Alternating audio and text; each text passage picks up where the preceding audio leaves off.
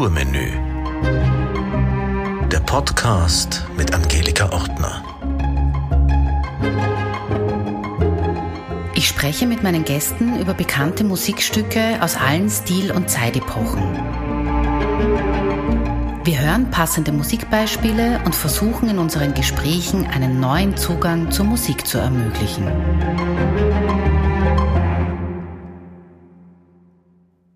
Gibt Lieder, die uns aufgrund eines tiefgründigen Textes und einer schönen Melodie zu Tränen rühren können.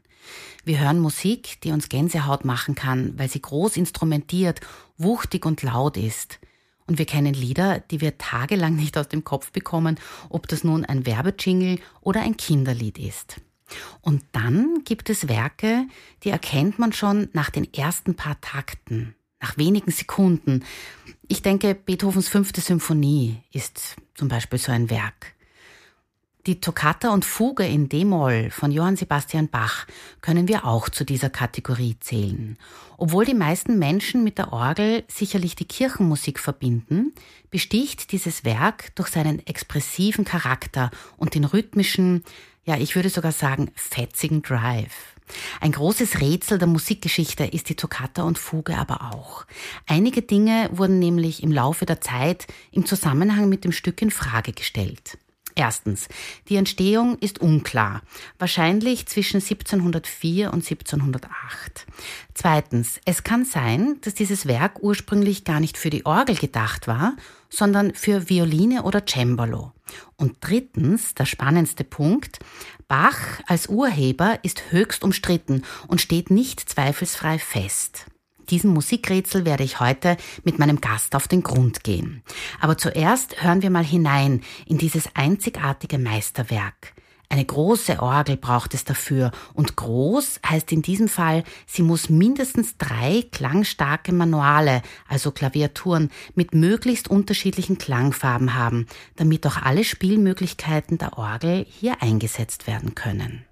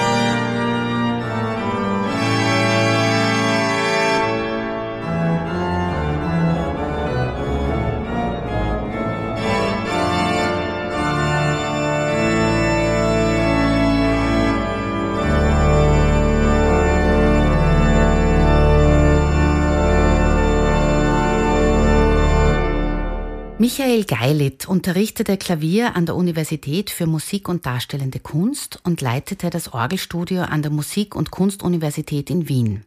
Als Kirchenorganist war er bis 2008 an der Augustinerkirche tätig. 2011 wurde er zum Organisten in der Jesuitenkirche in Wien ernannt. Internationale Konzerttätigkeit, Aufnahmen, Meisterkurse und musikwissenschaftliche Publikationen zeichnen seine Arbeit aus.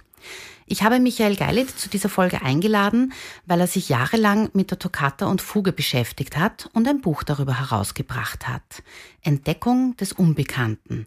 Eine Studie, die neue Fragen und neue Antworten aufwirft.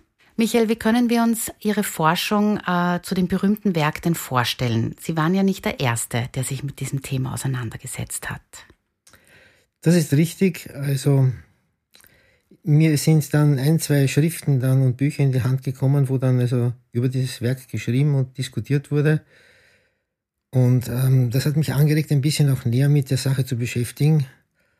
Und dann der auslösende Punkt für die weitere Arbeit war die Tatsache des berühmten Taktes 72 in der ältesten Handschrift, der nur unvollständig und nur mit drei Schlagzeiten überliefert ist. Also da fehlt eine ganze Schlagzeit, wo ähm, vier Sechzehntel äh, nicht vorhanden sind. Und äh, da bin ich einfach drauf gekommen, wie man das vervollständigen kann und das hat dann die ganze Sache ins Rollen gebracht. Mhm. Dazu muss man sagen, es gibt kein Autograph Richtig. des Komponisten. Das heißt, sind Sie in die äh, Staatsbibliothek Berlin gefahren oder haben Sie diese, diese ganzen ähm, Notenschriften, Abschriften oder Kopien, die es da gibt, im Original online angeschaut?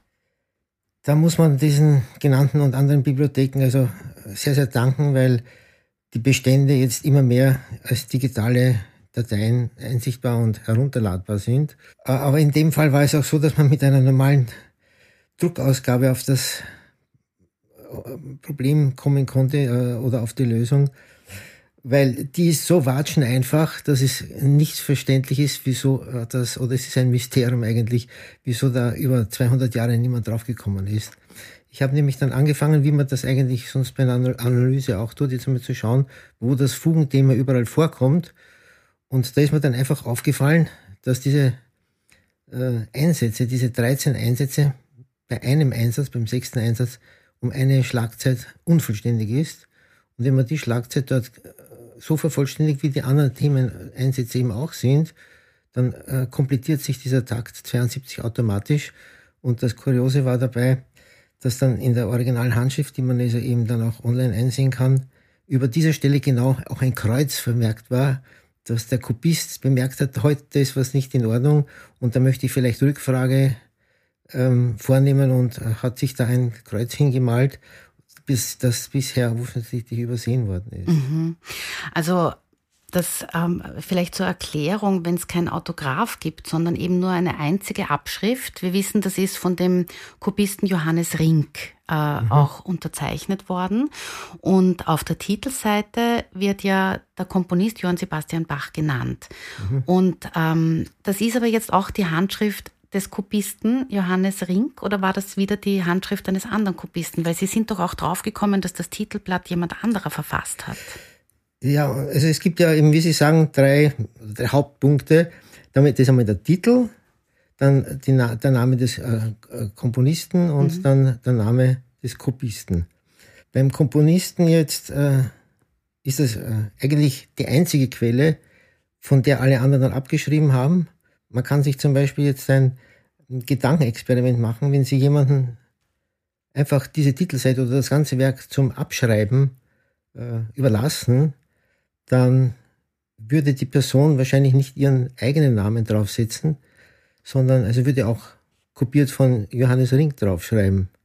Mhm. Nur mal so weit, diese Relativität. Aber eigentlich ist das nicht das Ausschlaggebende Moment, sondern es gibt ja eine ganze Reihe von äh, Handschriften, die äh, den Eintrag äh, kopiert von Johannes Ring tragen. Ja? Mhm. Und davon zeigen acht Handschriften äh, eine genaue Übereinstimmung in der Art, wie die Noten geschrieben sind, also der, der Bassschlüssel, der Sopranschlüssel, ähm, die Akkuladen, Klammer und alle diese einzelnen Teile sind alle genau gleich.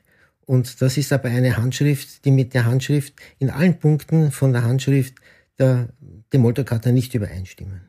Das heißt, die Person, die Ring geheißen hat, hat eine ganz andere Handschrift, sowohl in der Schreibschrift als auch in der Notenschrift gehabt. Das heißt einmal der Eintrag Skripsis von Johannes Ring, und das ist durchaus erklärbar, wie es dazu kommen kann, nicht von, von dem äh, Kopisten oder Organisten selber war. Dann der Titel enthält eine auch eine interessante Sache, und zwar steht dort ähm, X, D und ein Kreuzzeichen, also so eine Raute oder so wie, so wie man beim Hashtag mhm. ein Zeichen macht. Und ähm, dann ist die Frage, das war ja eigentlich ein Zeichen für eine Erhöhung oder äh, würde man meinen, das würde D-Dur heißen, ja. Jetzt, wie kann einer, der kompetent genug ist, 143 Takte in D-Moll zu kopieren, sich irren und auf die Titelseite äh, ein Kreuzzeichen malen, wobei dazu kommt, das Kreuzzeichen ist nicht für die Durtonart verwendet worden, wenn man solche Verzeichnungen für so Markierungen verwendet hat, sondern das müsste ein Auflösungszeichen sein. Und Ring hat selber auch das Auflösungszeichen für ähm, Bezeichnungen von G-Dur und, und andere Tonarten verwendet. Das heißt, die Person, die jetzt diese Titelseite geschrieben hat, die war A, nicht kompetent, wie man äh, richtig D-Moll oder D-Dur schreibt. Mhm. Ja?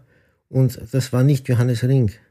Weil der hat ja sich ausgekannt. Der war genau. ja auch ein, ein Schüler äh, oder ein, ein, ein also er war nicht ein Schüler von Johann Sebastian Bach, sondern ein Schüler von Johann Peter Kellner, genau. aber der war ein Schüler von genau. Johann Sebastian mhm. Bach.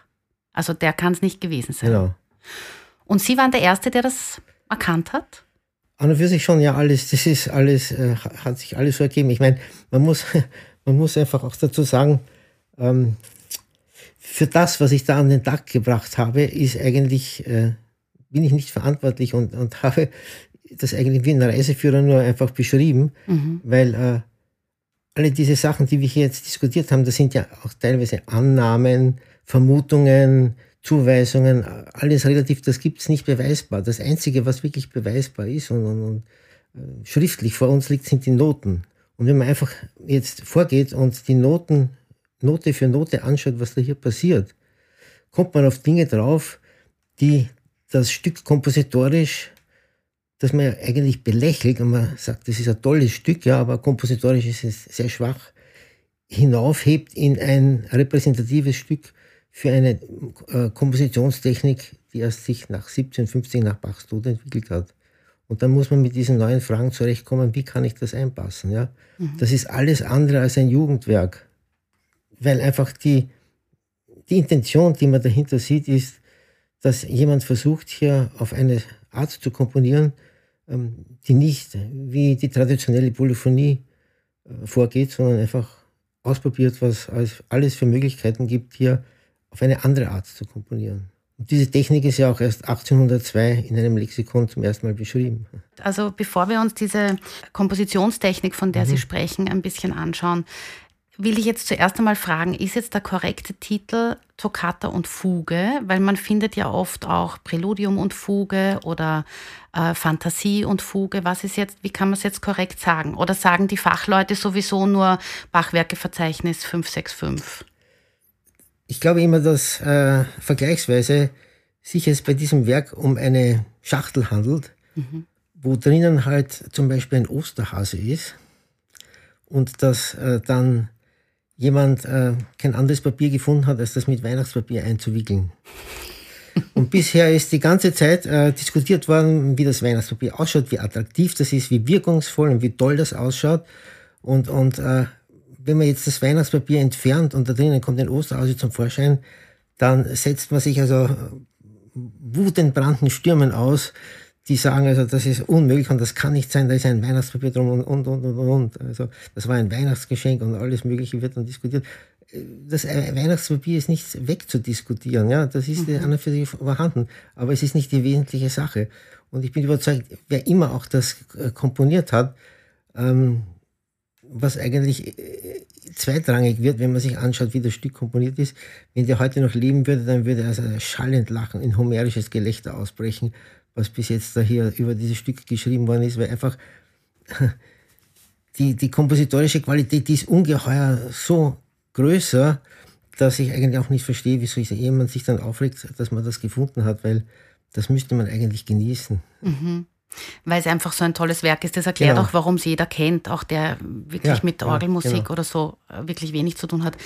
Also das, was jetzt wirklich zu Johann Sebastian Bachs Zeiten tatsächlich unüblich war, war zum Beispiel, dass dieser einstimmige Beginn und diese vielen Fermaten am Anfang, ähm, das hat niemand so gemacht. Können Mhm. wir daher davon ausgehen, dass es eben zu einer späteren Zeit komponiert sein muss? Ja, die, die spätere Zeit hat mit der Demoltoccata äh, vor allem eines gemeinsam. Sie ist bis jetzt sträflich unterschätzt worden. Oder Bach ist der Komponist aller Komponisten und wir verehren ihn alles. Ja, und das ist alles ganz wunderbar. Beethoven ist die nächste gigantische Größe. Und dazwischen war halt notfalls Mozart und da hat es noch einen Haydn gegeben, aber sonst, die danach gekommen sind nach Bach, die waren halt nicht so mehr ganz fähig und die waren noch nicht so fähig, wie die dann gekommen sind. Und darum heißt zum Beispiel auch diese Periode oft äh, Vorklassik, weil ähm, es sind da Leute geboren worden, die haben nur dazu den Zweck gehabt, auf der Welt zu sein, um andere vorzubereiten. Das ist natürlich ein kompletter Unsinn. Und wenn man sich dann anschaut, was genau über mit der Musik passiert ist, kann man also diese ähm, Periode dann äh, eher als postbarocke Revolution bezeichnen, weil dort einfach so komponiert worden ist, nur nicht so wie vorher. Das sind große Parallelen zum Beginn des 20. Jahrhunderts, wo genau dasselbe passiert ist. Man hat versucht, alles Mögliche von modaler Komposition bis zur Erfindung neuer Modi bei Messiaen ähm, Dinge zu machen, eben so wie es bisher noch nicht war. Und dann ist ja eigentlich dasselbe eingetreten, in, äh, vor allem in der Nachkriegszeit, dann, äh, wo man äh, dasselbe beobachten konnte wie in der Wiener Klassik, dass alle diese Elemente äh, frei verwendbar waren, dass man nicht mehr einem Stil dann gefolgt ist, sondern einfach versucht hat, die ähm, gewonnenen Techniken und verschiedensten Arten der Musik hier miteinander zu verbinden und Neues zu kreieren. Das heißt, was Sie jetzt eigentlich ähm, sagen wollen, ist, dass wir wirklich davon ausgehen können, dass Johann Sebastian Bach nicht der Komponist ist.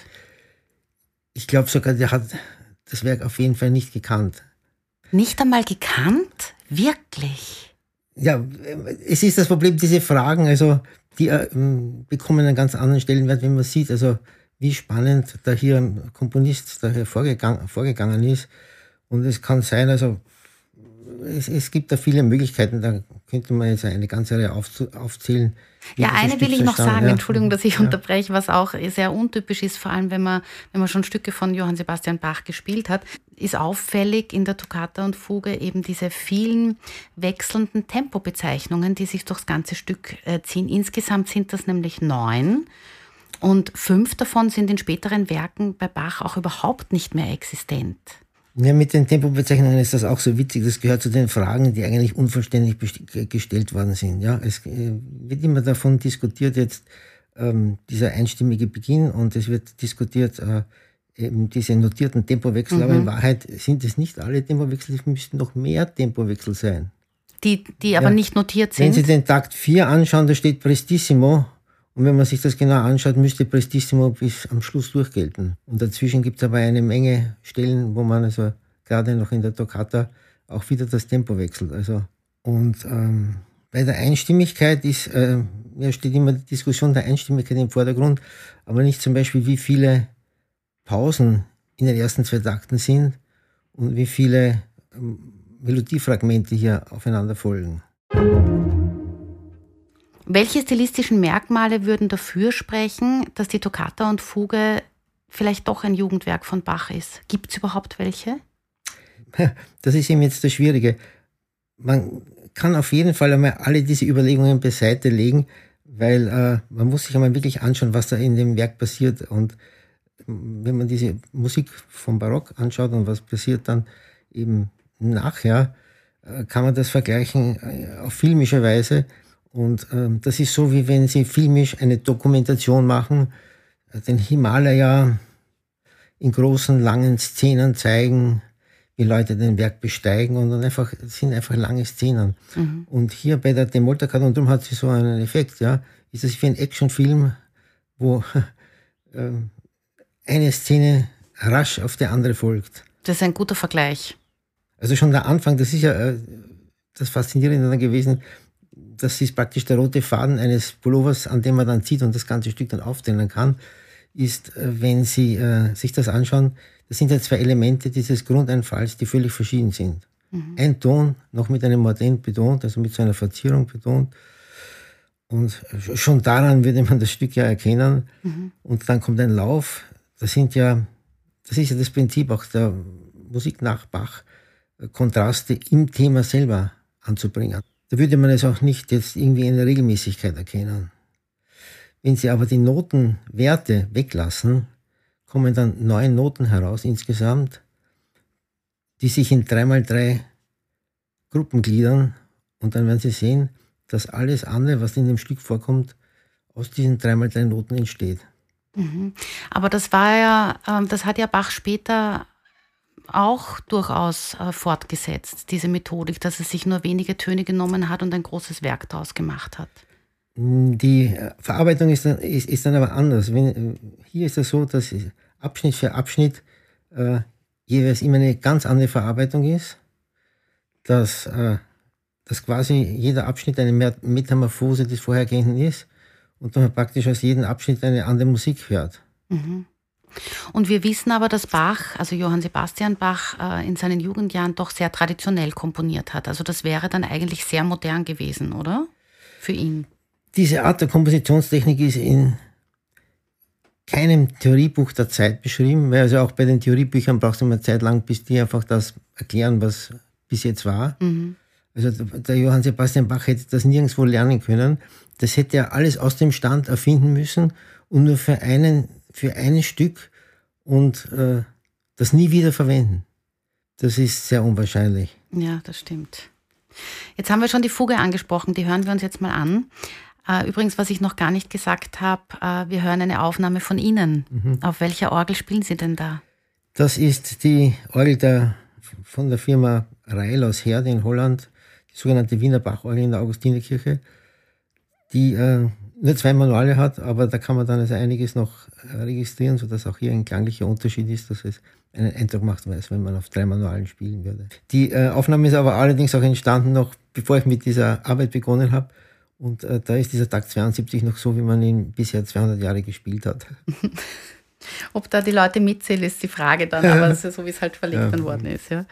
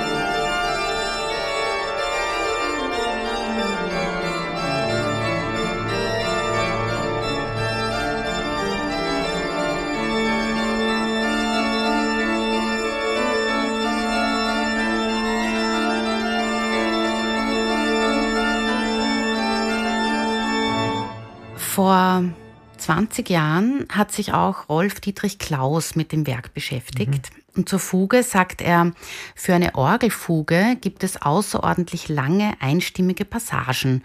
Nur fünf von 97 Takten der gesamten Fuge sind vierstimmig. Das ist ein Kollege von Ihnen. Kennen Sie den? Nein, ich, äh, das, das war eines der Auslöser hier, ähm, sich mit der Sache zu beschäftigen. Also aus verschiedenen Sachen, die ich dann in diesem Buch gelesen habe. Ja, weil das klingt fast so, als würde man sagen, die Fuge ist äh, schlecht oder so wie eine, weiß ich nicht, wie eine schlechte harmonielehre Hausübung. Weil das, ähm, das Prinzip der Fuge, das ist ja schwierig, eine Fuge zu verfassen. Also wenn man das korrekt dann auch macht. Es gibt dieses alte Sprichwort, wenn einem Komponisten nichts mehr einfällt, komponiert eine Fuge. es bezeichnet eben dadurch, dass äh, diesen Umstand, dass eine Fuge äh, vom Effekt und von der Art immer relativ gleichförmig durchläuft. Und jetzt überlegen Sie sich einmal, wenn Sie diese Toccata haben, mit dieser Abwechslung, mit diesem Szenenwechsel, was mache ich dann in der Fuge, dass die nicht dagegenüber abfällt? Damit man trotzdem noch gespannt hinhört. Genau. Ja. Und da ist zum Beispiel erste, also der erste Aufbau ähm, ist bis zum Vierstimmigen und dann wird es wieder sukzessive ganz, ganz äh, ähm, konstruiert, abgebaut, auf drei Stimmen reduziert, auf zwei Stimmen oder zwei Stimmen mit Pausen und ähm, es, ja. ist, es ist aber nicht wirklich einstimmig. Das ist ja das Kuriose.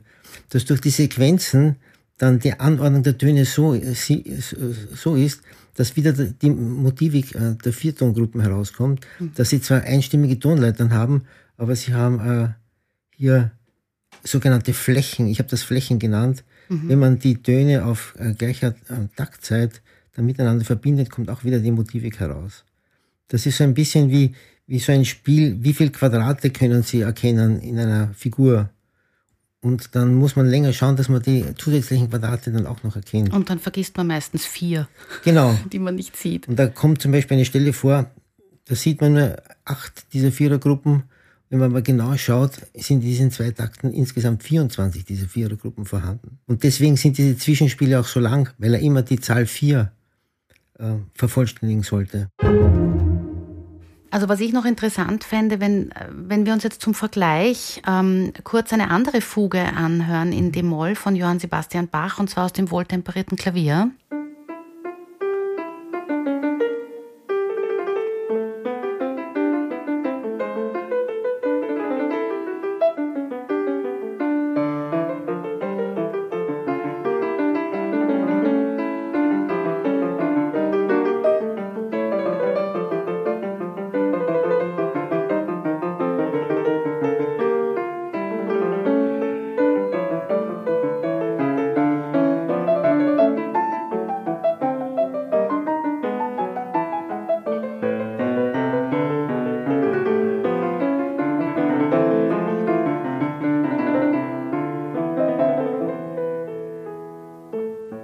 Also das war jetzt nur eine dreistimmige Fuge, mhm. aber die ist kompositorisch einfach viel komplexer als diese Orgelfuge, mhm. von der wir sprechen.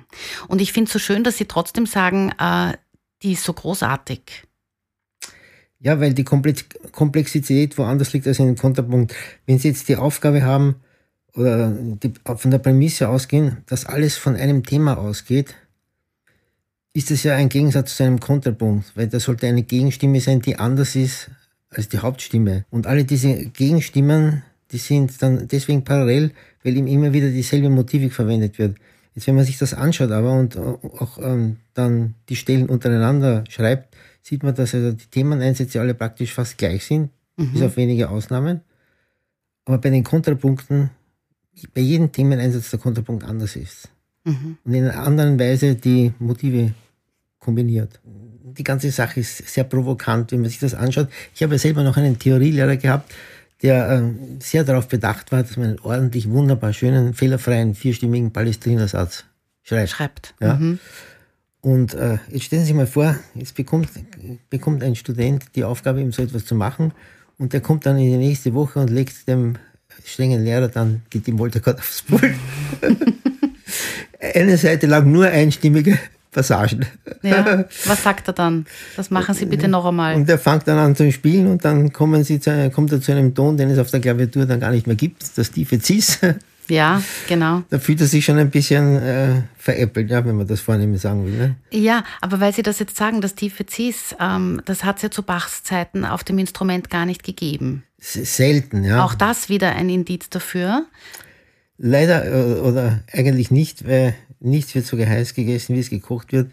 Denn die ähm, ersten Aufführungen, die wirklich äh, überliefert sind, dokumentiert, schriftlich, wer wann was gespielt hat, das war eben alles in der Marienkirche in Berlin. Und die hatte drei Phasen, wo erstens der erste Organist dort, äh, den wir kennen, also einen Vorgänger kennt man wahrscheinlich auch, auch noch, aber das war der Johannes Ring selber. Mhm. Also der Kubist, von dem wir schon gesprochen genau. haben. Mhm. Dann sein Nachfolger, ein weiterer Nachfolger und dann ein gewisser August Wilhelm Bach, mhm. der mit der Bach-Familie nicht äh, bekannt war aber der auch Organist geworden ist und sich am Orgelchor umgeschaut hat und wahrscheinlich dort die Tigomolto-Karte entdeckt hat und angefangen hat zu spielen. In, in, diesen drei Phasen war die Orgel in drei Zuständen. Im Originalzustand, im äh, Umschaften von gewissen A.B. Vogler, der die Hälfte der Pfeifen weggegeben hat und die dann später wieder renoviert worden ist, restauriert worden ist. Also in allen diesen drei Phasen hat diese Marienorgel kein Cis gehabt und in allen drei Phasen ist das die, die Molto-Karte gespielt worden. Mhm. Ich habe ja auch eingangs erwähnt, dass das Werk vielleicht für Geige oder Cembalo konzipiert war. Was sagen Sie dazu? Diese hm, Interpretation ist inspiriert worden eben durch die Technik der Bariolage auf der Violine, dass man einfach dann sehr leicht mit dem Bogen auf zwei Seiten hin und her spielen kann. Aber dazu kann man auch sagen, das ist ein typisches, ähm, ein typisches Muster für, für Schüttelfiguren am, am Klavier seit jeher auch hatten, hat man abwechselnde Noten, also mit den Händen spielen können. Mhm. Es ist eine typische Spielweise für das Pedal, abwechselnd links und rechts mit, mit den Füßen zu spielen. Ja. Mhm. Statt einer Tonleiter haben sie auch immer diese Treppenschritte. Mhm. Ja. Also links, rechts, ja, links, Und das ist auch eine typische Spielweise mit beiden Händen fürs Marimbafon, fürs Hackbrett. Also mhm. Da jetzt das speziell auf die Linie also umzumünzen, das ist eigentlich eher irreführend. Vielleicht wurde die Komposition ja für ein Seitenklavier mit Pedal geschrieben. Das ist so ein traditionelles Übungsinstrument äh, für Organisten. Wie auch immer, ich glaube, inspirierend war, dass ähm, 1755 die Prinzessin im Berliner Schloss sich eine Orgel bauen durfte. Und die hat übrigens auf beiden Manualen und dem Pedal das tiefe Cis außerdem. Mhm. Und ähm, dass das Inspiration war. Ich habe auf der Orgel die, die Moltokarte ausprobiert. Also es ist so ein süffiger äh, Klang. Also ah, spannend, die Orgeln selber ausprobieren zu dürfen. Natürlich. Ja, auf jeden Fall, ja. ja. Ja, also das Pedal, ähm, jetzt sind wir schon beim Pedal.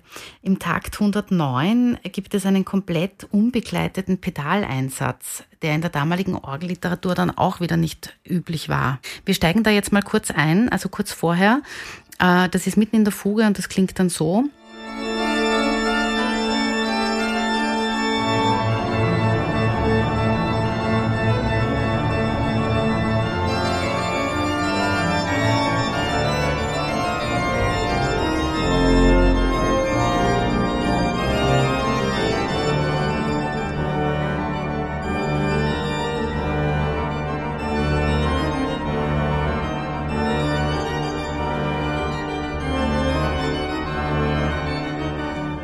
Ja, also die Geschichte mit dem Pedal, das könnte uns jetzt oder hat sie vielleicht äh, tatsächlich zu der Lösung gefunden, wer denn vielleicht wirklich der Komponist ist. Wobei das jetzt wahrscheinlich eine Fehlinformation von mir ist, weil ich habe gelesen, äh, dass die Urheberschaft unter Bachs Söhnen zu suchen ist. Wenn Sie jetzt aber sagen, Sie glauben, dass Bach die Komposition gar nicht gekannt hat, scheiden die Söhne wieder aus, oder? Letztendlich ist es ja so, diese, diese Orgel da in dem Berliner Schloss, die ist 1755 gebaut, fünf Jahre nach Bachs Tod. Wenn man sich danach dieser Analyse dann die Frage stellt, wer könnte das dann komponiert haben? Also da gibt es ja nur zwei Möglichkeiten. Die eine Möglichkeit ist, dass es ein Komponist ist, den wir nicht kennen, von dem sonst nichts überliefert ist, aber der eben diesen Wurf geschrieben hat. Mhm. Und angesichts dieser dichten Kompositionsart ist das sehr fraglich, wenn jemand nur eines dieser Stücke hinterlassen hat. Es gibt in der Musikgeschichte immer so früh vollendete, ähm, bei denen das so ähnlich vor sich gegangen ist, aber ähm, in dem Fall ist eher die zweite Art wahrscheinlich, dass wir den Komponisten schon kennen. Und da muss man sich einfach umschauen, wer noch für Tastinstrumente oder überhaupt äh, in, in, dieser Weise oder so ähnlich komponiert hat. Und äh, da kommt eigentlich nur eine in Frage, der Karl Philipp Emanuel Bach. Und dann habe ich nachgeschaut, in seinen 150 Klaviersonaten, von denen die meisten auch datiert sind und wo man eine kompositorische Entwicklung feststellen kann, ähm, hat sich dann herausgestellt, dass also sehr viele äh, Themeneinfälle, Kompositionsweisen eben äh, sehr konform und sehr ähnlich sind wie diese Tumultoccata. Karl Philipp Emanuel Bach, das war einer der Söhne. Wieso wird das nicht korrigiert? Wenn ich heute ins Notengeschäft gehe und sage, ich hätte gern die Toccata und Fuge in D-Moll, da steht auf jeder Ausgabe steht drauf Johann Sebastian Bach. Ja, weil es einfach so neu ist.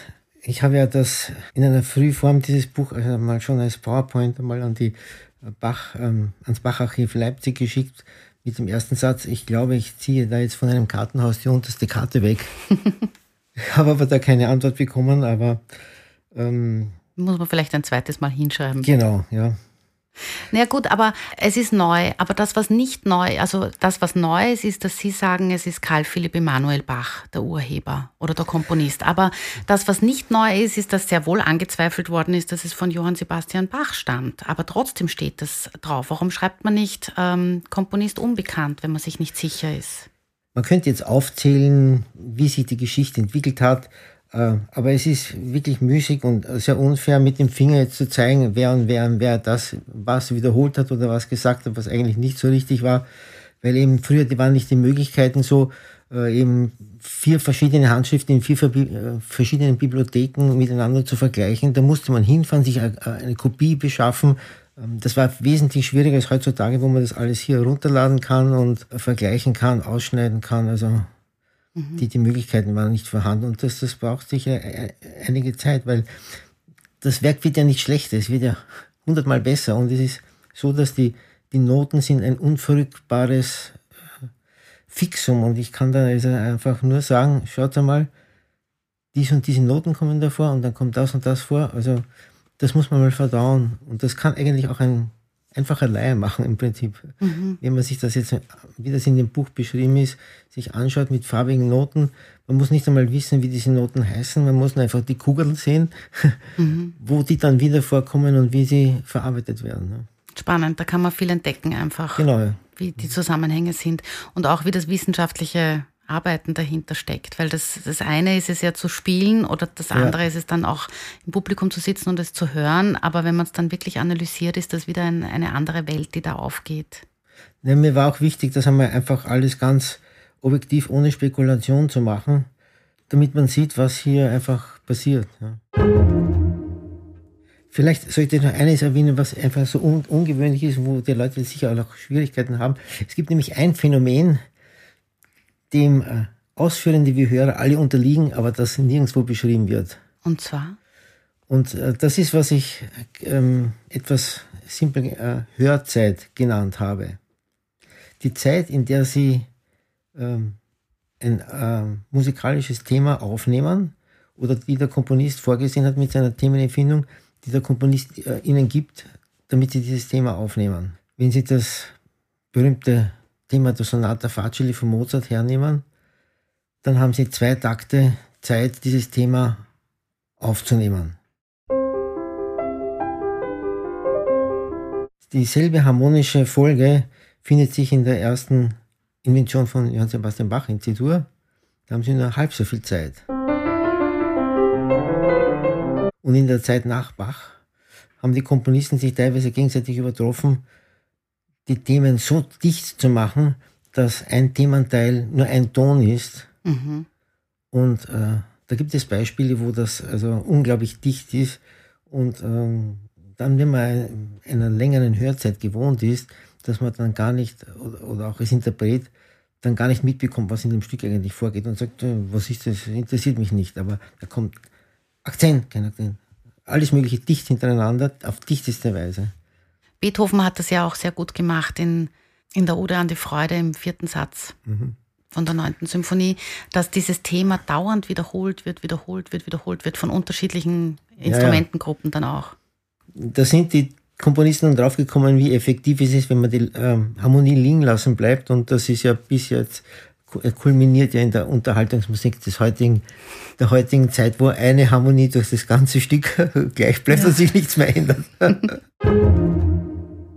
Ein weiterer Grund, warum das Stück doch auch äh, vielen Leuten bekannt ist, äh, sind vielleicht auch unterschiedliche Bearbeitungen, die es gibt. Und selbige äh, gibt es eben für, also für Klavier, für Orchester, für Blaskapellen, Akkordeon und mhm. sicherlich auch andere Instrumente. Also dadurch ist das Werk auch bekannt geworden. Und ich möchte jetzt eine Stelle herausnehmen und im Vergleich dazu zwei Bearbeitungen anspielen. Auf der Orgel ist es so,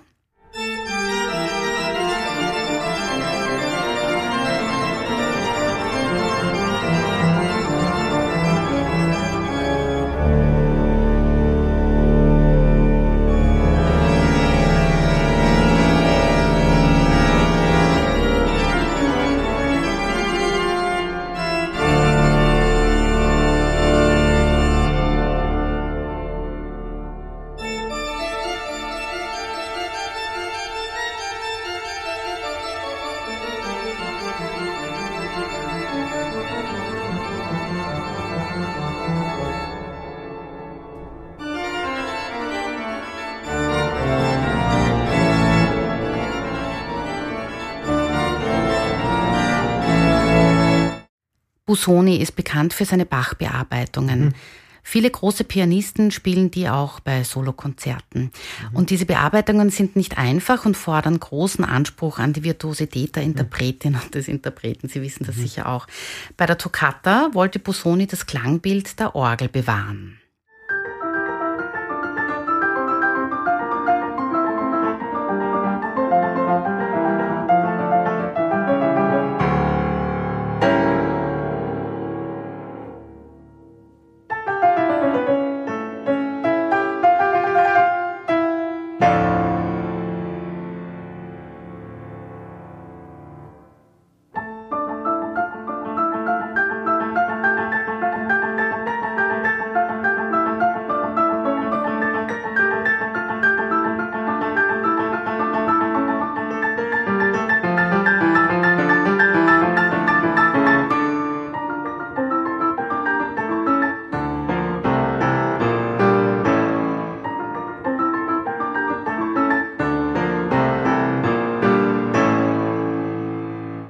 Als Organist finden Sie das wahrscheinlich ein bisschen dünn vom Klang, oder? Nicht nur, ähm, es ist auch eine interpretatorische Sache. Also da, da liegen natürlich äh, die Beschreibungen äh, auf, auf der richtigen Seite, dass das eine norddeutsche Toccata ist im Stilus Fantasticus, eine freie Setz- und Spielweise, äh, dass einmal die Sache etwas noch viel freier sein kann. Und äh, es äh, gibt ja verschiedenste Arten von Interpretationen und äh, Interpretationsrichtungen. Ja, also ich habe zum Beispiel eine Aufnahme von Albert Schweitzer, wo alles ganz langsam und exakt im Takt ist die ganze Zeit. Und dann gibt es auch andere Aufnahmen, wo das etwas, etwas freier ist. Ja. Mhm. Der Dirigent Leopold Stokowski wollte durch die Transkription von Bachs Werken für große Symphonieorchester einen neuen, einen anderen Zugang zur Musik erreichen. Und mit Bach hat das jetzt zwar nicht mehr wirklich viel zu tun, weil diese Bearbeitungen einfach durch dieses große Orchester eher wie Wagner oder fast wie Tchaikovsky klingen, aber den Leuten gefällt das trotzdem und diese Musik spielte auch eine zentrale Rolle in dem Film Fantasia, den Stokowski gemeinsam mit Walt Disney gemacht hat.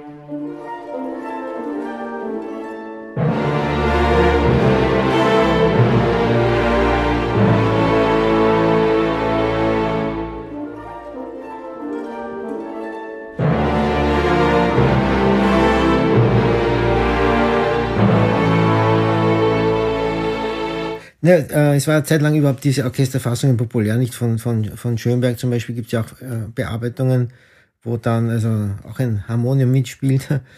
Oder auch äh, von, von Bach gibt es ja dann auch äh, Bearbeitungen von äh, Concerti Grossi von barocken Kollegen, wie zum Beispiel Alessandro Marcello, äh, ein D-Moll-Konzert, das ist ein, der zweite Satz ist berühmt geworden, weil einfach Bach das äh, verziert hat auf eine ganz wunderbare Weise. Schon wieder in D-Moll, alles ist in D-Moll. Ja. Mhm. ja, interessant. Michael, was meinen Sie denn, warum, wie kann man das den Leuten denn schmackhaft machen? Warum sollen sich die Leute Orgelmusik anhören? Sei es jetzt in der Kirche oder im Konzertsaal? Ja, das, das ist ein bisschen schwierig, weil also die, die Orgel ja eigentlich ähm, auch eine funktionelle Aufgabe hat und das funktionelle Musik ist und die halt äh, dem funktionellen Rahmen der Liturgie entsprechen soll und äh, jetzt äh, nicht zur Unterhaltung dient oder dass vieles, was dann eben etwas über diese Funktionalität hinaustritt, dann äh, als Unterhaltung gilt. Und es ist ja auch so, dass äh, bei uns jedenfalls ein Organist nicht ein Instrumentalstar ist oder sein kann. Es ist immer ein, ein Kirchenorganist oder ähm, das äh, nicht so ein, ein Instrument ist, das äh, so den virtuosen Ruf hat, dass bei uns der Organist nicht der Musikvirtuose ist. Aber auf der anderen Seite wiederum hat die Orgelmusik eine dermaßen riesige Palette an verschiedenen Musikstilen zu bieten und äh, auch an Instrumenten. Kein anderer Instrumentalist spielt so viele verschiedene Instrumente Zeit seines Lebens wie der Organist, sodass es ähm, auch für äh, Hörer, die sich dafür Zeit nehmen müssen, immer zuzuhören, dann ein großes Erlebnis sein kann, wenn also das auch hier eine Sache ist, ähm, die eben ähm, aufbauend, unterhaltend und äh, meditativ, attraktiv, actionmäßig ist. Also gibt es viele tolle Stücke, ja. Also dann müssen wir natürlich die Sendung beschließen mit einer mit einem Orgelklang und da hören wir uns jetzt den Schluss an von der Toccata und von der Fuge.